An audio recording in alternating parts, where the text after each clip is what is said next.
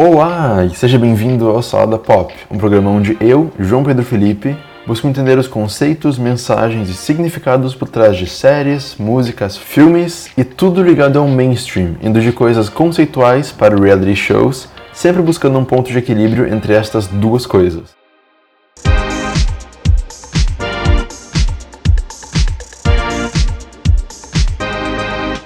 E aí, pessoal? Já que o VMA acontece neste fim de semana, nada mais justo do que fazer um episódio especial com alguns dos momentos mais icônicos dos últimos 17 anos do VMA, né? Então, vamos lá!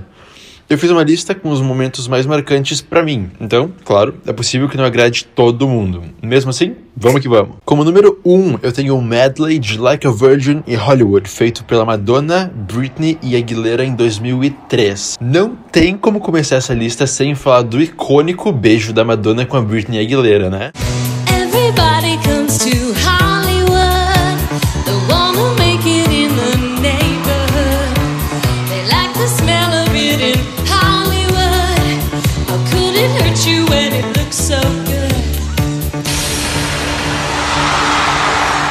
Meio da performance de Hollywood, a Madonna ergue a Britney do chão, põe a mão no queixo dela e lhe dá um dos beijos mais famosos que já tivemos na televisão, causando muita controvérsia e um monte de mães norte-americanas ficando furiosas com o MTV. Mas ninguém fala do beijo que a Mad deu na Aguilera, né? e número 2, a gente tem a performance de Paparazzi em 2009.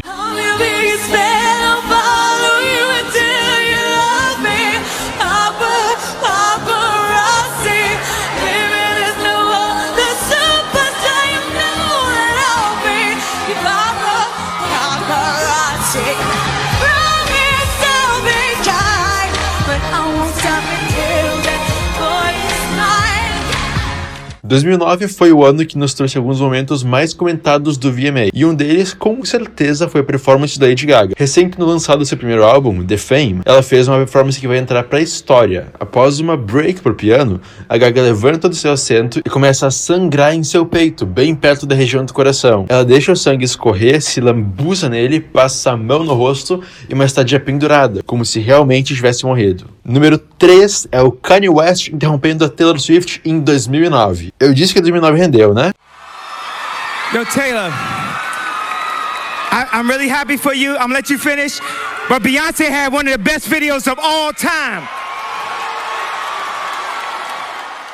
Pois bem, segundos após a Swift ter subido ao palco para aceitar o prêmio de melhor clipe feminino por You Belong With Me, o Kanye West vai lá e pega o microfone dela, dizendo que ele vai deixar ela falar, mas a Beyoncé teve um dos melhores clipes de todos os tempos. Ele estava se referindo ao vídeo de Single Ladies, claro, que até então tinha sido um dos maiores hits da Beyoncé, e foi o momento em que ela finalmente saiu da conchinha dela, foi na época do Sasha Fierce. Em número 4, a gente tem a Britney Spears dançando Slave For You com uma cobra Python, em 2001.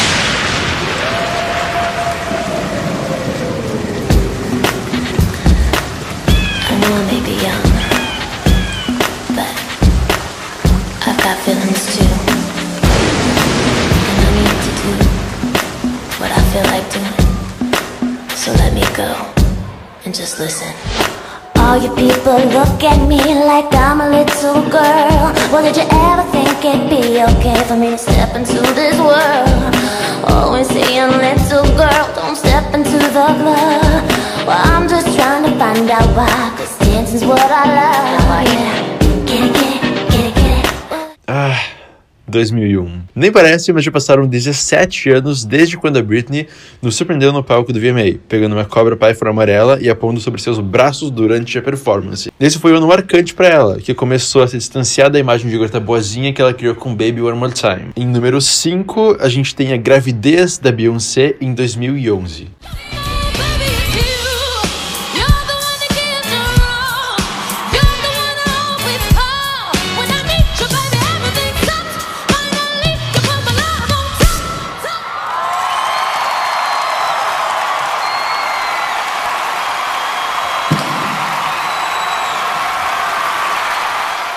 Vocês lembram de quando a Beyoncé não era ainda essa powerhouse que ela é atualmente? Em 2011, ela performou seu hit mais recente, Love on Top, no palco do VMA. A apresentação em si foi excelente, como a de espera de qualquer popstar hoje em dia, mas o que mais chamou a atenção, claro, foram os últimos segundos, quando a Beyoncé desabotou o blazer dela, larga o microfone no chão e mostra a barriguinha de gravidez. É muito fofo ver o Kanye West abraçando o Jay-Z, quase como quem quer dizer, tipo, parabéns, brother. Outro highlight do VMA desse ano é o look geométrico e colorido que a Katy Perry usou, na, em plena era Teenage Dream. Em número 6, a gente tem Miley What's Good, de 2015. And now, back to this bitch that had a lot to say about me the other day in the press. Miley, what's good? 2015 foi o terceiro ano da Miley Cyrus em sua fase Bangers, e também foi o ano em que ela apresentou o VMA inteiro. Possivelmente a parte mais memorável da noite inteira foi quando a Nicki Minaj, que venceu o prêmio de melhor vídeo hip hop por Anaconda, que é pop, mas vai entender. Enfim, ela falou Miley, what's good? Se referindo a algo que a Miley havia dito numa entrevista. Também foi em 2015 que, enquanto encerrava o programa, a Miley soltou o álbum novo dela, Miley Cyrus and Her Dead Pets, na internet. Como número 7, a gente tem a Britney Spears performando Gimme More em 2007. If you're looking for trouble, you're in the right place. If you're looking for trouble, look right in my face. It's Britney, bitch. 2007 foi um ano difícil pra Britney. Eu não preciso dizer isso pra ninguém porque todo mundo já sabe, né? O pessoal fala tanto de 2007 que até tem camisetas com a frase: Se a Britney conseguiu enfrentar 2007, eu consigo enfrentar o dia de hoje. Então, após a Britney ter perdido a guarda de seus dois filhos, ter começado a sair com Lindsay Lohan e a Paris Hilton, ter se divorciado e ter machucado o joelho dela nas gravações do vídeo de Outrageous, e não tinha conseguido voltar a dançar como antes do acidente. Empurrada pelos seus agentes e produtores, ela teve que performar Game More durante o VMA de 2007, numa das performances mais icônicas, de uma forma negativa, infelizmente, de sua carreira. E, ironicamente o suficiente, em 2007 ela lançou um dos melhores álbuns de sua carreira, o Blackout.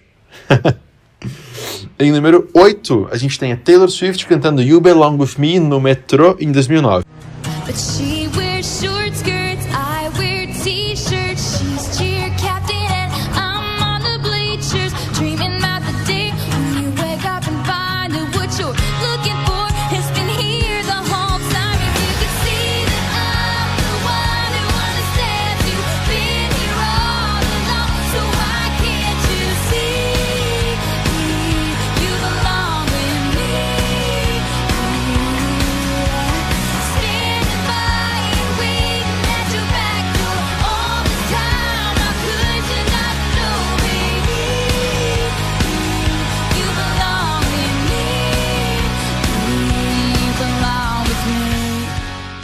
2009 continua a tomar conta dessa lista, né? Foi nesse ano que Taylor Swift entrou pro coração de várias pessoas com You Belong With Me, um de seus primeiros hits mainstream.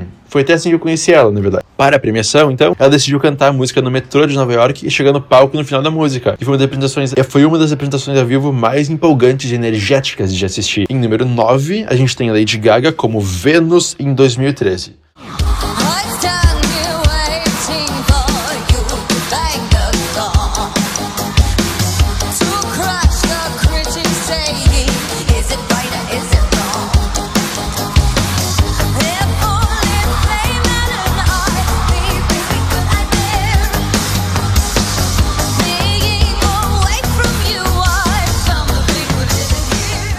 Então, dando início à divulgação do melhor álbum do milênio, de acordo com seu próprio tweet, a Gaga cantou Applause ao vivo numa das performances mais legais dela. Começando com uma caixa branca em volta de sua cabeça, a Gaga rapidamente troca de roupa para uma que lembra o início de sua carreira em 2008 com The Fame, e ela continua trocando de looks no instalado de dedos, chegando até sua versão da Venus, que é uma das imagens que ela mais usou na divulgação da Art Pop. Quando eu falo Venus, eu me refiro àquele, àque- àquele quadro, aquela pintura feita. E último, mas não menos importante, a gente tem Blurred Lines em 2013.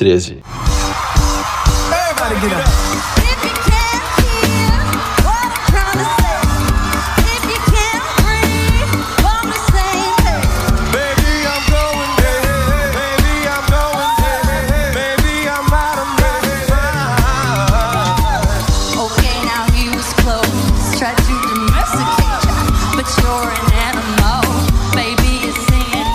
Vocês lembram que eu falei da fase Bangers da Miley, né? Então, aqui ela recém havia começado, então ela tava com mais energia que qualquer outra coisa. E justamente por isso que a Miley subiu ao palco de lado do Robin Thicke pra cantar e fazer twerk ao som de Bloodlines. Bloodlines.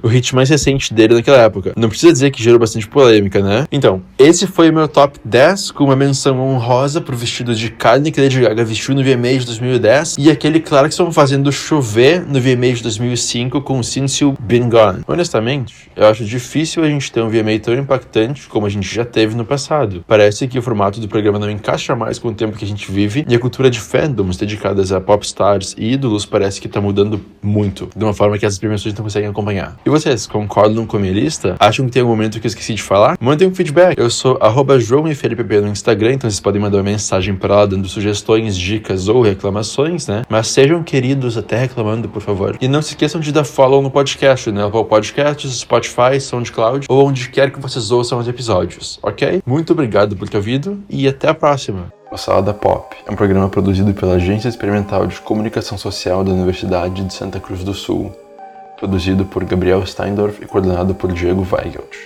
Músicas por Felipe Fontoura.